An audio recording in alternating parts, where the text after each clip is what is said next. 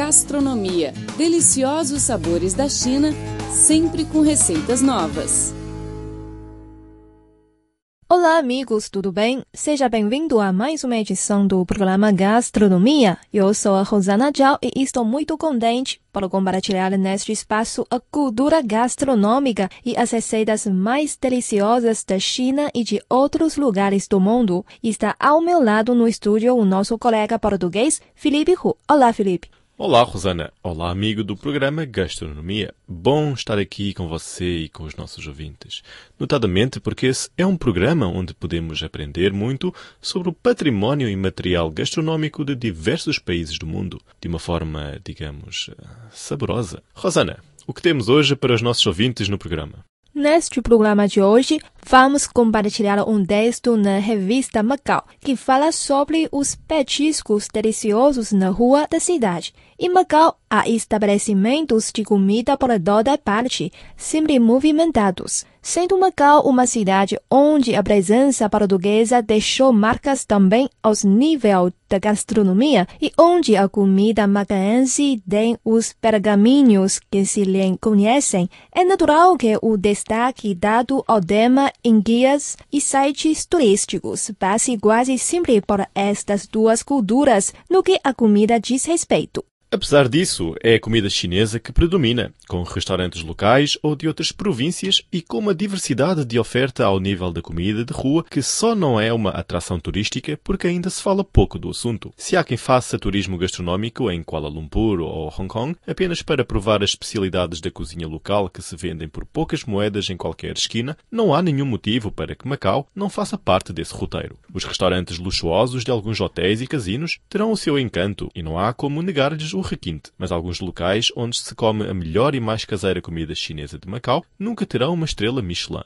Procurá-los não exige grande esforço, porque são muitos, mas há roteiros que vale a pena explorar. Descendo a calçada do Podério, entre o Jardim Camões e o Porto Interior, é difícil não reparar na nuvem de vapor que se concentra a poucos metros do início da rampa.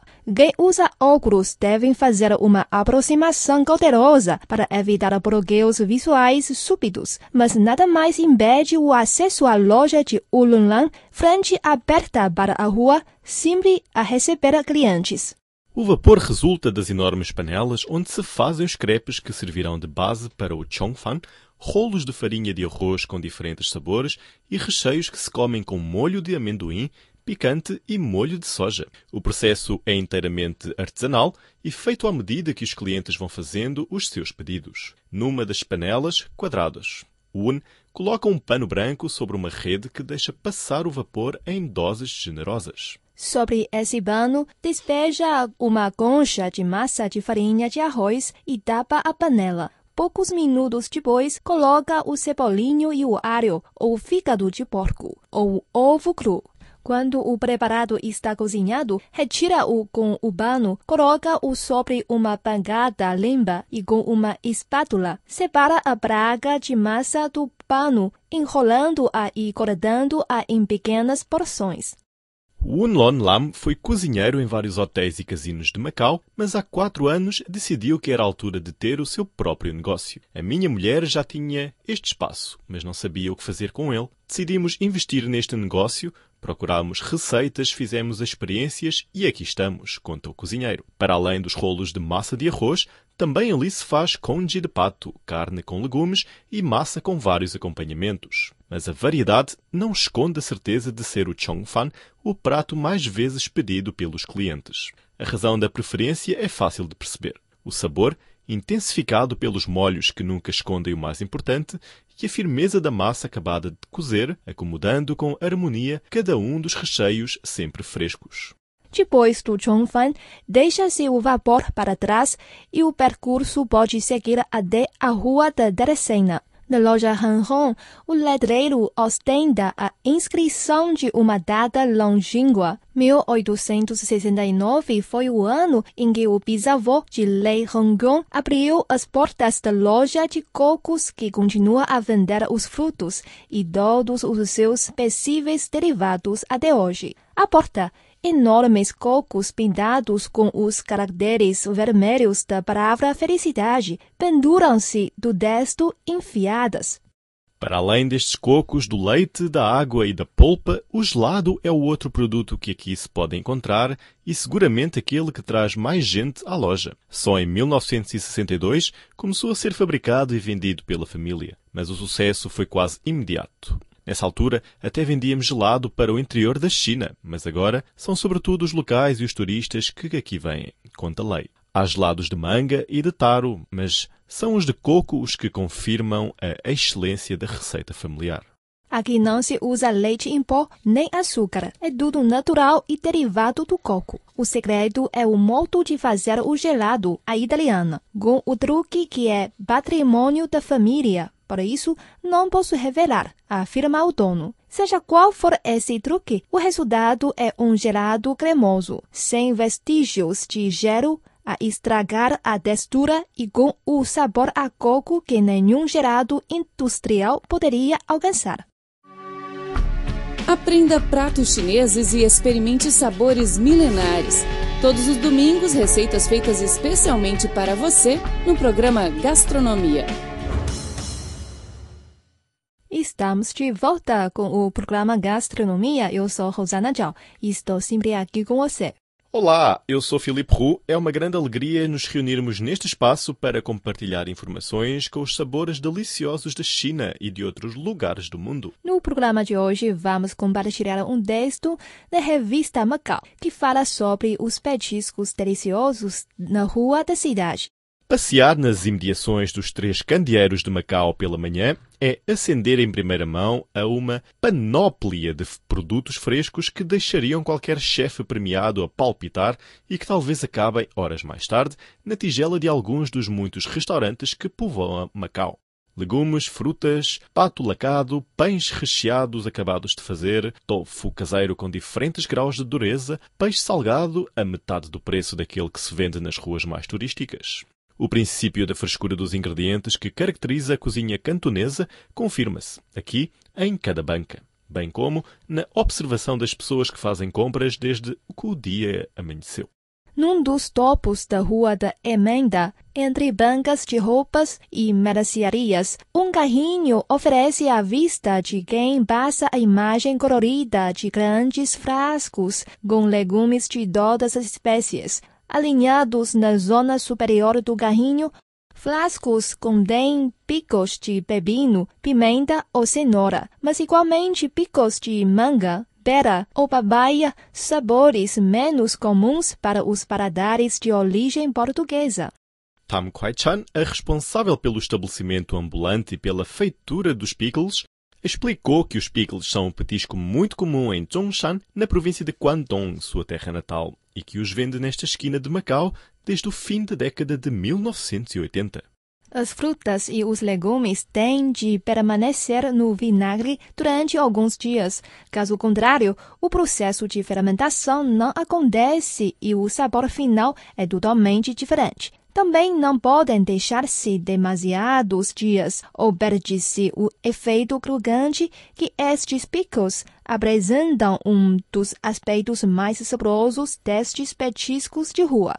Um pouco mais adiante, na rua de Tomé Pires, uma padaria tradicional oferece toda a espécie de pães, simples ou recheados, e bolos. Aqui não se encontram especialidades pasteleiras que têm surgido um pouco por todo Macau, inspiradas na padaria tradicional portuguesa e na pastelaria francesa e quase sempre envolvendo um forno na sua confecção. A padaria tradicional chinesa utiliza o vapor para cozer a massa e os cestos de bambu para a dispor. Saídos diretamente do vapor, os enormes cestos da padaria Chongsheng cozem bolos no vapor desde há três décadas e a experiência confirma-se na qualidade, quer das massas, quer dos recheios. Quem passar pelo beco dos faidiões durante o dia não imagina que a esquina pagada onde se joga mahjong se transforma em restaurantes a partir das cinco da tarde. Em frente a um velho edifício de tijolo cinzento estaciona um carrinho cuja construção se assemelha a um fogão com rodas. Nem falta a chaminé espalhando o cheiro da comida acabada de fazer belas ruas em redor. No beco, Meia dúzia de mesas e bancos faz às vezes de sala, sem lugares marcados ou mesas exclusivas. O serviço é rápido e eficiente. Mesmo que não se saiba falar cantonês, os cozinheiros aceitam de bom grado que se aponte para os tabuleiros onde repousam legumes frescos, camarão, lulas, carne, massas e arroz, e o pedido acabará por chegar à mesa sem grandes surpresas. Lulas fritas, omelete de ostras e ameijoas com pimenta são alguns dos pratos que podem experimentar-se neste restaurante improvisado, mas tudo o que se vê nos cestos à espera de chegar à panela é fresco e recomendável. Na gíria popular, alguém chama caixote do lixo a este restaurante noturno, criando algum método nos incautos que não saibam que o nome não é epíteto, mas apenas referência geográfica. Havendo outros restaurantes de rua nas imediações, este é aquele que fica louco depois dos caixotes do lixo. Nada de desconfianças, portanto. Quem quiser pode levar a comida para casa, mas a hipótese de saborear umas lulas fritas ali mesmo na rua, na companhia de outros comensais que não fazemos ideia quem são e que acabarão a erguer o seu copo e a brindar à nossa saúde, é impagável. De certo modo, é isto que acontece na maioria dos espaços onde se come ao ar livre na cidade, das bancas de sobremesas com feijão e sésamo no porto interior, aos carrinhos que vendem pato assado em várias esquinas da zona norte. Aprenda pratos chineses e experimente sabores milenares. Todos os domingos, receitas feitas especialmente para você no programa Gastronomia. Olá, caros ouvintes, você está acompanhando o programa Gastronomia. Eu sou Rosana Zhao. E eu sou Filipe Hu. Neste bloco do programa, vamos aprender uma receita deliciosa da China. É o milho frito com pinhão. Na China, o milho é um dos vegetais mais consumidos devido ao seu alto valor nutritivo, onde se incluem o cálcio, fibras, lecitina e vitamina E. Essas substâncias fazem bem à nossa saúde, reduzindo o colesterol e memorando a memória. Tal como o milho, o pinhão também é rico em vários nutrientes benéficos ao organismo humano. É devido a isso muito recomendado na alimentação das crianças e idosos. O nosso prato de hoje combina esses dois alimentos saudáveis e não só. É uma receita saudável, como ainda por cima é deliciosa. Para os vegetarianos que gostam da comida chinesa, este prato é uma boa opção. Está ansioso para experimentar? Vamos primeiro a conhecer os ingredientes necessários para preparar o prato. Não se esqueça de pegar um papel e lápis para anotar. Os ingredientes são 400 gramas de grão de milho, 100 gramas de pinhão sem casca, um pimentão vermelho, um pimentão verde, dois alhos porós, 15 gramas de óleo de amendoim, uma colher de chá de sal, três colheres de chá de açúcar, uma colher de chá de aginomoto. Bom, agora vou apresentar o preparo da receita. Corte o pimentão vermelho e o pimentão verde em pedacinhos. Pique os alhos porós. Coza os grãos de milho em água a ferver durante cerca de 4 minutos, retirando-os em seguida para um prato. Despeje o óleo de amendoim na frigideira e quando o óleo estiver quente, coloque os pinhões. Frite-os em fogo médio até ficarem bem dourados e começar a sentir o seu aroma se abrindo e elevando na frigideira. Quando estiverem prontos, deixe os pinhões de lado num prato. Despeje mais um pouco de óleo de amendoim na frigideira. Junte os alhos porós e frite em fogo brando por 30 segundos. Em seguida, coloque na frigideira os grãos de milho, os pedacinhos dos pimentões e os pinhões. Frite todos os ingredientes por cerca de 2 minutos. Adicione sal e açúcar a gosto. Cubra a frigideira com uma tampa para deixar todos os ingredientes cozer um pouco. Se quiser, pode adicionar meia xícara de água para evitar que a comida adira ao fundo da frigideira. Para terminar, adicione uma colher de chá de Ajinomoto e mexa os ingredientes até ficar tudo bem apurado. Feito isso, o prato está pronto e é tempo de saborear esta delícia. Bom apetite!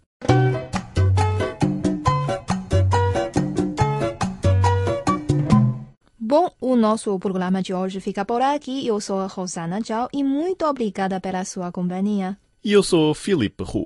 Obrigado também pelo carinho e pela audiência. Voltamos na próxima semana com mais receitas deliciosas chinesas e mundiais. Não perca! Até a próxima. Tchau, tchau. Abraços para todos. 再见.